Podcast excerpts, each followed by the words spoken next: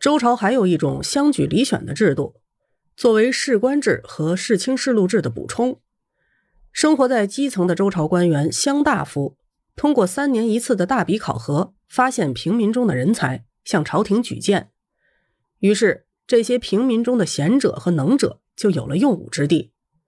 当然了，如果乡大夫作弊，也是朝廷无可奈何的事儿。而且，这条渠道并不是朝廷任用官员的主流，脱颖而出的人才是少之又少。作为诸侯王和诸侯王以下的高级官吏，为了适应时代的需要，春秋战国时期，为了发现人才，还发明了一种制度——养士制。一些人才通过给高级官吏当门客的方式，实现自己的抱负。门客是一种人才储备。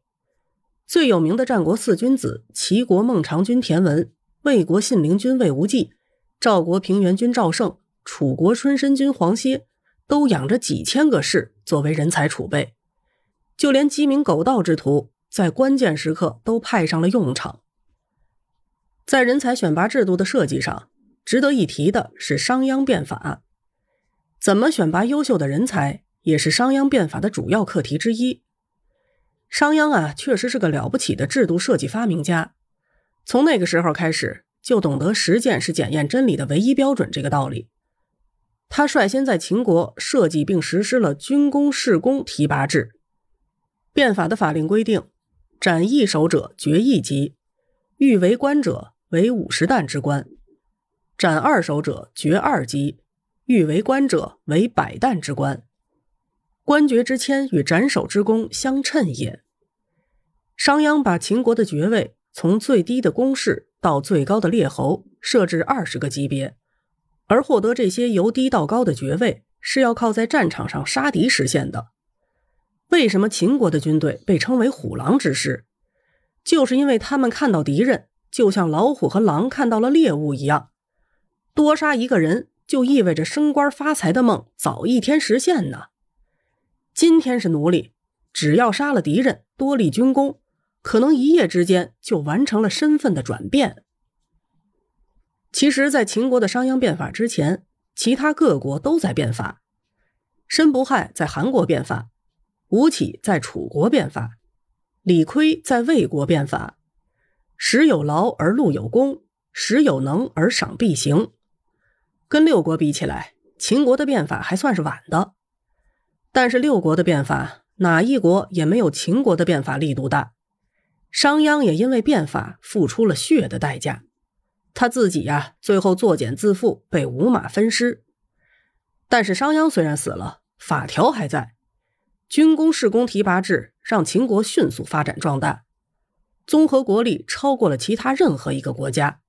最后远交近攻，分化瓦解，实现了统一华夏的国家战略。不能不说，和其他各国比起来，秦国的人才储备是最强大的。而且愿意在秦国效力的大多还都是外国人，包括丞相吕不韦、李斯等人。秦国的名将更是超过了其他各国，比如王翦父子、蒙毅、蒙恬、李信等等，那都是不世出的将才。他们的爵位都是建立在敌人累累白骨的基础上的。长平之战活埋了赵军四十五万人，虽然残暴。但根据商鞅定下的法令，那得立多大的军功啊！到了刘邦建立的西汉，没有了战争时代的兼并战争，秦国的军功士功制呢，就显得不合时宜了。于是汉高祖刘邦首开了察举制的先河。两汉时代选拔人才，大多数采用察举制与征辟制。察举制也叫做选举制，是一种自下而上发现人才的制度。而发现人才的伯乐，则是州、郡等地方官；征辟制则正好相反，是一种自上而下征用人才的制度，分为中央长官征辟和地方长官征辟两种。所谓的征辟呢，就是征召名望显赫的人士出来做官，天子直接聘用你，叫做征；地方官聘用你，叫做辟。在汉朝，官员发现人才并且举荐人才。是他为官的职能之一。什么样的人叫人才呢？我们常听演义评书里说，举孝廉，具有孝与廉德行的人便是后辈人才。汉惠帝和吕后曾召举孝悌立田，所谓的孝悌立田，就是具有孝悌的德行和能努力耕作，这就是人才选拔的标准。汉文帝曾经下诏，举贤良方正、能直言极谏者。把正直敢说话也作为人才的选拔标准之一。汉武帝曾经下诏举茂才，茂才呢就是秀才、优秀的人才。由地方官员推荐的人才呀，在朝廷并不是直接任命为官员的，还是要通过考试的。考试的科目呢由天子定，或者由丞相、御史二府以及九卿来测试。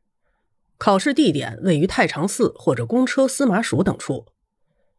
察举制突出的是考试资格，这就给一些官员作弊埋下了伏笔。寒门学子表面上是有被举荐的资格的，但是在实际操作中啊，贪官污吏们没有得到好处，谁会主动推荐你呢？他们近水楼台先得月，举荐的所谓的人才，其实大多数都是他们的宗族势力或者三亲六故。碰到贤明的帝王还好。